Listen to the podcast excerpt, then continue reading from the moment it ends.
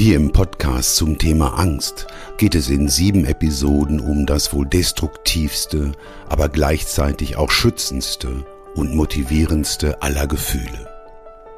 Ich teile hierzu meine Sichtweise mit Ihnen, weil wir auch aktuell häufiger angstgesteuert sind, als es uns lieb sein kann. Und vielleicht ist ja die Angst auch in Ihrem Leben ein bestimmendes Thema und möglicherweise wünschen Sie sich ein besseres Verhältnis zu ihr.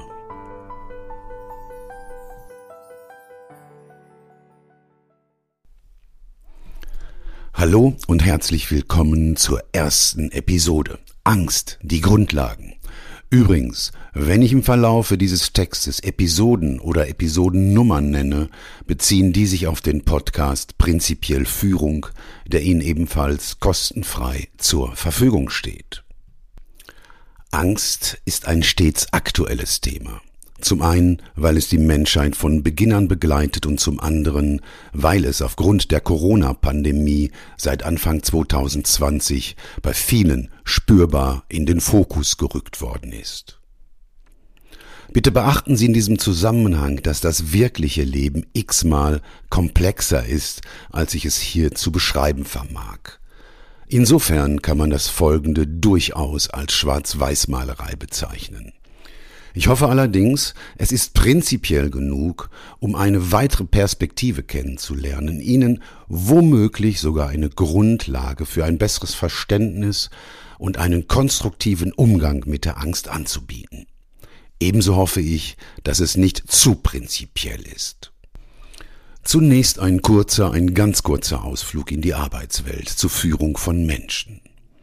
Eine Aufgabe von Führung ist es nämlich, die Angst in den Geführten zu mildern, für Sicherheit im körperlichen wie auch im psychologischen Sinne zu sorgen. Das macht man unter anderem, indem man mit den Geführten gemeinsam ein sinnvolles Ziel vereinbart denn immer dann, wenn wir uns als orientierungslos erleben, spüren wir Angst. Demzufolge reduziert es die Angst, wenn wir Orientierung finden. Wer in dem Ziel einen Sinn sieht, und so sollte es sein, wenn Führungskräfte am Werk sind, verfügt damit über ein funktionierendes Mittel gegen Angst.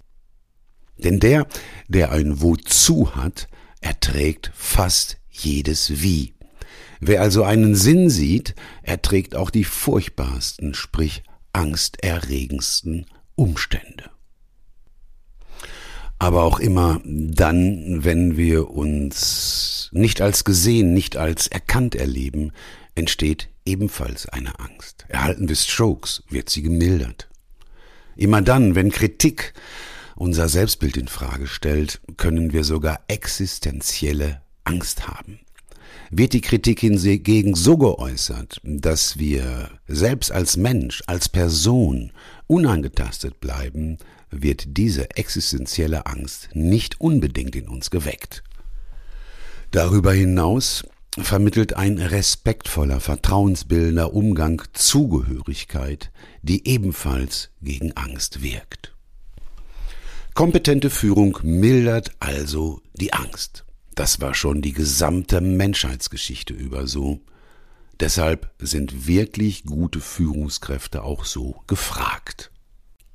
Da man allerdings erst dann andere wirklich führen kann, wenn man sich selbst führt, geht es in den Episoden über die Angst darum, weniger von seinem Umfeld abhängig zu sein, als denn mehr eigene Wege zu innerem Frieden und zu innerer Sicherheit zu finden. Es geht darum, selbst mit den eigenen Gefühlen, selbst mit seiner eigenen Angst besser umgehen zu können. Glücklicherweise äh, gibt es mehr und wirksamere Möglichkeiten, das furchtbare Gefühl der Angst handzuhaben, als zumeist geglaubt wird. Deshalb geht es hier um Selbstführung. Es geht darum, sich selbst zielgerichtet und bewusst zu beeinflussen. Natürlich, selbstverständlich, auch Selbstführung basiert auf den Führungsprinzipien Ziel, Ist-Zustand und Verbindung. Zunächst betrachte ich die Gegebenheiten, also den Ist-Zustand. Über die Verbindung werde ich reden, wenn das mit dem Ist-Zustand in etwa so grundsätzlich geklärt ist. In der sechsten Episode will ich ein mögliches Ziel formulieren und mit Strategien abschließen. Mit Strategien, mit denen Sie hoffentlich etwas anfangen können. Aber keine Sorge, es gibt auch diesmal keine Patentrezepte. Sie können selbst was tun. Zum Ist-Zustand gehört, dass wir Menschen bei aller Gleichheit auch unterschiedlich sind. Und zu dieser Unterschiedlichkeit gehört, dass wir verschieden empfänglich sind für unangenehme oder auch für angenehme Eindrücke. Bei einem Ereignis, bei dem der eine noch guter Dinge ist und lacht, ist ein anderer bereits von seiner Angst gefangen genommen worden. Da Ursachen zum Ist-Zustand gehören, werde ich mit diesen beginnen, um mit den Auswirkungen auf Mensch und Gesellschaft fortzufahren, Auslöser beschreiben und vom allgemeinen zum prinzipiellen Umgang mit der Angst aus meiner Sicht kommen. Das, was ich hier erzähle, sehe ich übrigens erst seit wenigen Jahren so. Zuvor hielt ich diese Sichtweise zwar für möglich, aber nicht wirklich für zutreffend, nicht für wirklich relevant. Aufgrund dieser Erfahrung mit meiner eigenen jahrzehntelangen Skepsis habe ich vollstes Verständnis für Sie, falls Sie die angebotene Perspektive ablehnen, skeptisch sind oder es zumindest zunächst nicht fassen können. Insofern machen Sie es bitte so wie immer.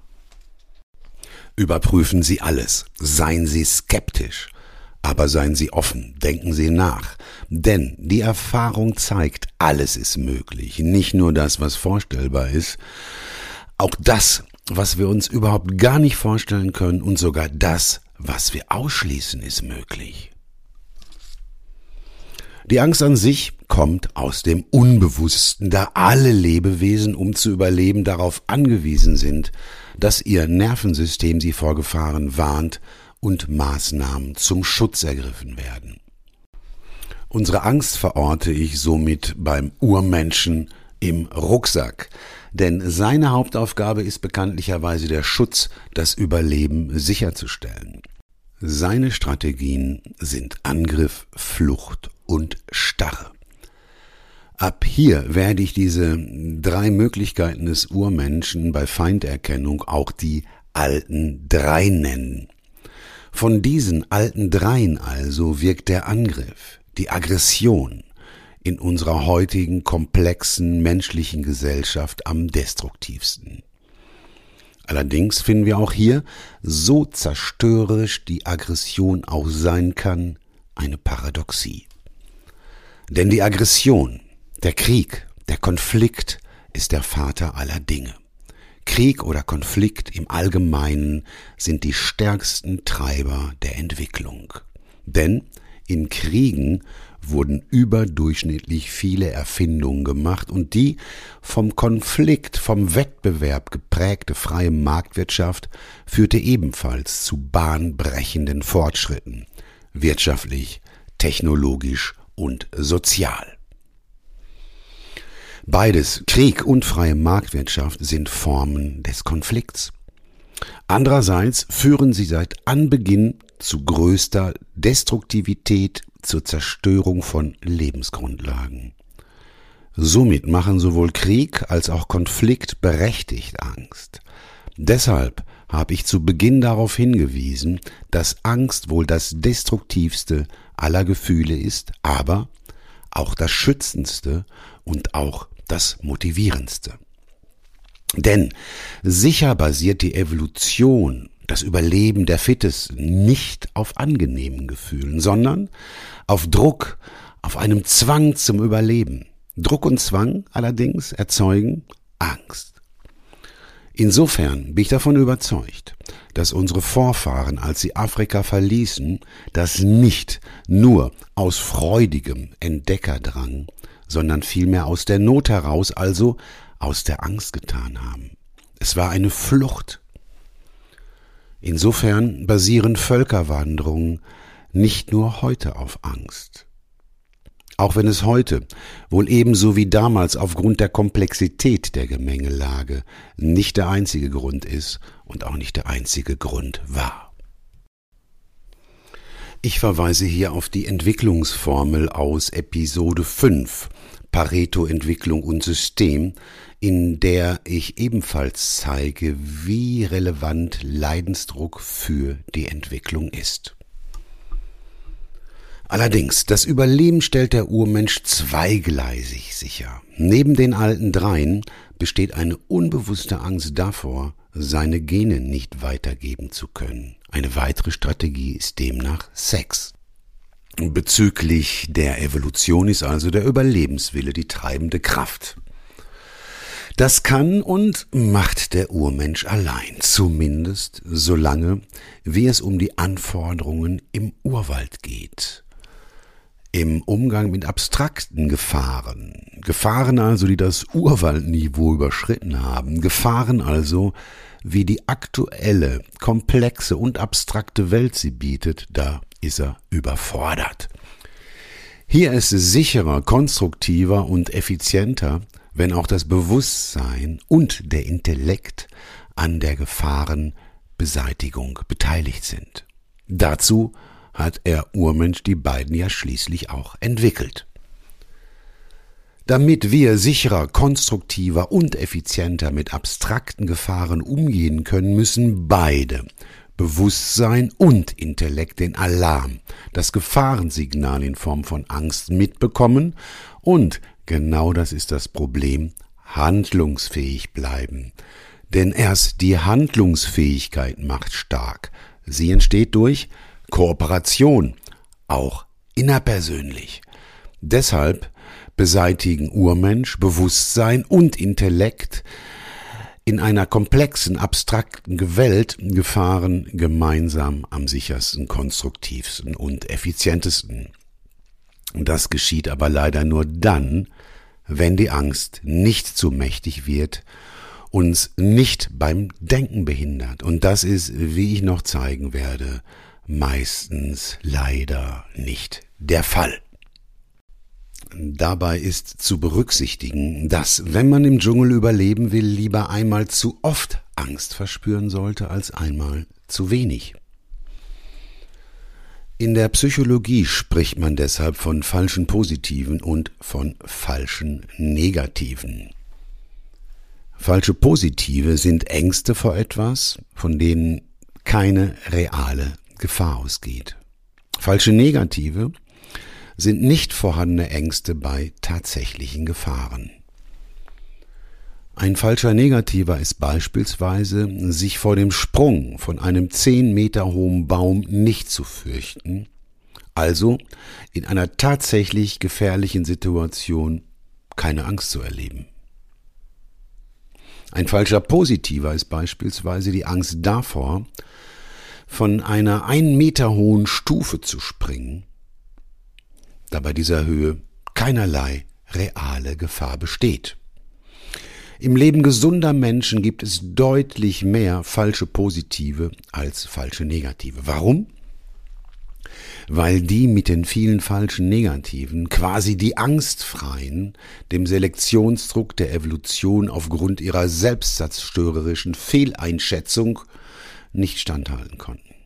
Oder, um eine andere Formulierung zu nutzen, wenn sie Gefahren unterschätzten und das für sie tödlich endete, konnten sie keine Nachkommen erzeugen. Nur wenn man klar denken kann, hat man eine Chance zu erkennen, ob es sich bei einer Angst um eine falsche positive oder falsche negative handelt. Aber, das wissen Sie zumindest aus den Medien, selbst wenn man intellektuell für sich geklärt hat, dass es sich um einen falschen positiven handelt, man beispielsweise vor Spinnen in unseren Breiten keine Angst zu haben braucht, ist die Angst vor den falschen positiven Spinnen noch lange nicht verschwunden. Zusätzlich ist es von der Natur aus sinnvollerweise so angelegt, dass wir nicht nur zu oft erleben, sondern auch so, dass die Angst, rein faktisch betrachtet, immer wieder übertrieben groß, also viel zu deutlich spürbar ist. Das dient zwar dem Überleben im Dschungel, macht uns in der heutigen Zeit das Leben allerdings nicht einfacher. Aber auch hier unterscheiden wir uns voneinander. Neben denen, die die Angst deutlich erleben, gibt es auch die, die wie auch immer gelernt haben, ihre Angst zu verdrängen. Man muss nach dem Verdrängen die Angst dann zwar nicht mehr erleben, dennoch sie ist nicht weg. Sie wird anderweitig ihren Ausdruck finden. In psychischen Symptomen wie Schlafstörungen, in körperlichen Symptomen wie Schmerzen, in Krankheiten wie Bluthochdruck und vielem mehr.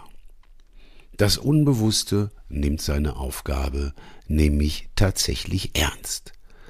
Seine Sprache, sein Ausdruck sind Gefühle. Und wenn man nicht direkt auf sie hört, muss das Unbewusste deutlicher werden, denn ihm geht's ums Überleben.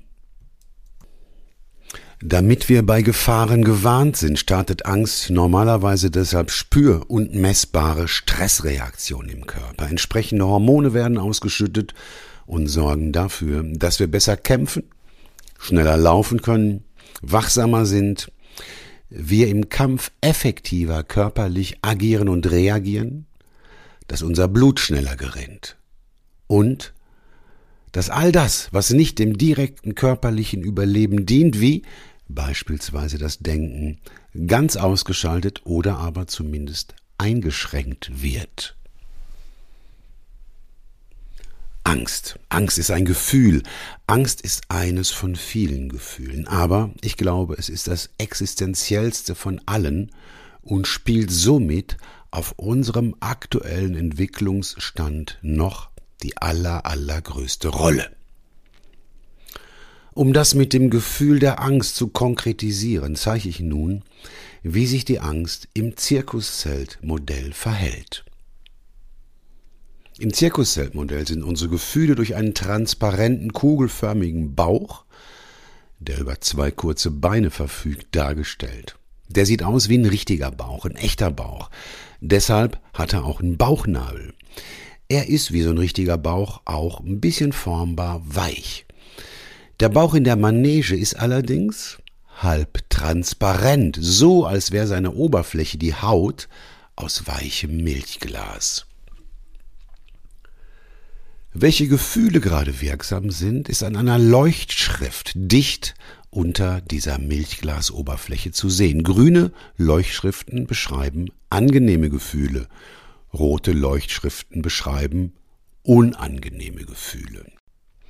Gefühle sind der Ausdruck des Urmenschen, um mit seinem Menschen zu kommunizieren. Mit Gefühlen drückt der Urmensch seine Haltung zu Ereignissen und zu Gedanken aus. Gefühle sind der wesentliche Teil der Sprache des Urmenschen. Die Intensität der jeweiligen Gefühle, ich verwende, wie Sie vielleicht merken, hier die Mehrzahl Plural, weil nur in wenigen Ausnahmefällen ein einziges Gefühl in uns aktiv ist, ansonsten sind es immer mehr. Also die Intensität der jeweiligen Gefühle wird durch die Größe, das Volumen des semitransparenten, weichen Bauches ausgedrückt. Wenn beispielsweise die Angst intensiv wird, wenn sie groß wird, dehnt sich der Bauch in der Manege aus. Er dehnt sich so weit aus, dass er nicht nur die Manege füllt, er kann darüber hinaus auch auf die Ränge ragen, also auf die Erinnerungen und die Gedanken Einfluss nehmen. Diese Ausdehnung kann auch explosionsartig geschehen. Die Beine des äh, für die Gefühle stehenden Bauches wachsen leider nicht mit. Sie sind so kurz, dass sie ab einer gewissen Gefühlsintensität gar keine Rolle mehr spielen. Diese weiche, anwachsende Kugel erdrückt alles ihr im Weg Stehende. Dabei ist der kleine Professor mit der Halbglatze der Intellekt eines ihrer ersten Opfer. Auch die Requisiten wie die Vertrauenspflanze und die Schlussfolgerungsleiter haben bei starken Gefühlen ihre Bedeutung verloren, weil sie von der Masse des Bauches einfach zermalmt werden. Wir haben dann kein Vertrauen mehr. Wir können nicht mehr zwischen Wahrnehmung, Beurteilung und Schlussfolgerung unterscheiden. Auch das Selbstbild, das Heiligtum, das mit einem Seil am Boden der Manege äh, befestigt ist, auch das Selbstbild kommt in Bedrängnis und wird natürlich bei sich ausdehnender Kugel runtergezogen. Auch wenn die explosionsartige Ausdehnung des Bauches dem existenziellsten aller Gefühle der Angst vorbehalten ist, können aber auch angenehme Gefühle, wenn sie denn intensiv sind, den Verstand ausschalten. So zum Beispiel das Verliebtsein, die Euphorie, der Übermut, überschwängliches Glück oder das Gefühl, unkaputtbar zu sein, walzen den Professor und alles andere sich in der Manege befindliche ebenfalls nieder, weil derartige Gefühle so umfänglich sein können. Ich behaupte, der Kern aller roten, aller unangenehmen Gefühle wie Wut, Hass, Aufregung, Abscheu, Ekel, Sorge, Zweifel und so weiter ist Angst. Ich behaupte weiter.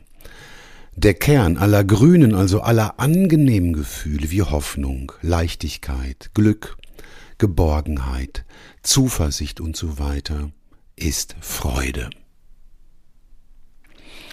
Gefühle in roter Schrift beinhalten also in unserer modellhaften Perspektive stets die Angst. Deshalb nun zu dem, weshalb ich in der heutigen Zeit die Angststeuerung durch den Urmenschen für problematisch halte. Die Ängste der heutigen Zeit richten sich vorwiegend auf abstrakte zukünftige Ereignisse, beziehungsweise auf unsere Vorstellungen bezüglich der Folgen dieser möglichen Ereignisse. Der Verlust des Arbeitsplatzes, der Verlust seines Einkommens, nicht gesehen oder nicht gehört zu werden, sein Selbstbild, seine Identität zu verlieren und unheimlich vieles mehr. Auch die Angst, an einem unsichtbaren Virus zu erkranken oder gar daran zu sterben. Mit den alten dreien kommen wir bei den aktuellen Herausforderungen nicht mehr klar. Aber auch die alten drei sind der Entwicklung gefolgt. Denn sie finden sich heute nicht mehr so häufig in konkretem körperlichem Angriff, im wirklichen Weglaufen oder im tatsächlichen Erstarren. Diese konkreten Strategien haben sich gemäß der Entwicklung abstrahiert. Angriff kann sich aufgrund der Entwicklung bereits seit tausenden von Jahren auch in Form von Macht und Gier ausdrücken. Flucht durch Ablenkung und Starre durch Ignoranz. Macht, Ablenkung und Ignoranz betrachte ich als die weiterentwickelten Formen der alten drei. Deshalb nenne ich Macht, Ablenkung und Ignoranz die neuen drei. Vielleicht sehen Sie gerade noch nicht den Unterschied zwischen Ablenkung und Ignoranz, also zwischen Flucht und Starre auf dieser abstrakteren Ebene. Ablenken, das tue ich immer dann, wenn ich mitbekommen habe, dass ich von irgendetwas gestört werde. Ich lenke mich also mit etwas anderem von dem Störenden ab. Ignoranz heißt, ich vermute, da ist etwas, was mich stören könnte, was mir Angst machen könnte, und ich gucke erst gar nicht hin. Aber wie dem auch sei, dennoch genügen auch die neuen drei nicht den Herausforderungen der Jetztzeit. Warum nicht? Weil das Unbewusste so gut wie über keine Abstraktionsfähigkeit verfügt wollen wir abstrahieren und das müssen wir. Wenn wir in einem abstrakten Umfeld zurechtkommen wollen, brauchen wir zusätzlich Bewusstsein und Intellekt. Weil die aber hier bei uns noch nicht wirklich genutzt werden, reagiert der Urmensch aktuell meiner Meinung nach zumindest über. Natürlich, er kann nicht anders als über zu reagieren. Allerdings kommt dadurch das System Mensch und auch Gesellschaft an seine Grenzen, da weder die alten drei noch die neuen drei ihren Sinn, den konkreten Schutz erfüllen können, weil unsere Welt mittlerweile dafür zu komplex und zu abstrakt ist. Deshalb haben womöglich auch Psychologen und Psychiater einen immer größeren Zulauf. Umso zerstörerische Konsequenzen wie den Klimawandel und die Überbevölkerung bereits im Vorfeld erkennen zu können, brauchen wir unseren bewussten Intellekt und der scheint, ich wiederhole mich, wie man allein eine Zerstörung unserer Lebensgrundlagen erkennen kann, aktuell noch gar nicht über genügend Einfluss im Zirkuszelt zu verfügen. Das schnelle Reduzieren der Angst, die schnelle Befriedigung der Bedürfnisse scheint dringender. Hauptsache aktuell gute Gefühle, aktuell weniger Tote, die Folgen für kommende Generationen, das Leiden der Alleinsterbenden, die Reduzierung der Selbstwirksamkeit, das Zerplatzen von Lebensträumen, von Lebensmodellen spielen auch in der Corona-Krise keine Rolle.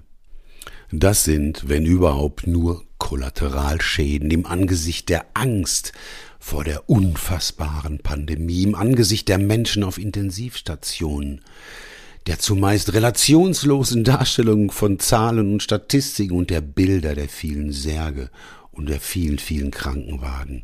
Das brennt sich auf den Rängen des Zirkuszeltes ein und lässt eine den Intellekt und das Bewusstsein ausschaltende Angst entstehen. Ich behaupte, dass die von uns Menschen gemachte Welt primär von der Angst und den kurzsichtigen Versuchen des Urmenschen, sie zu vermeiden, geprägt ist.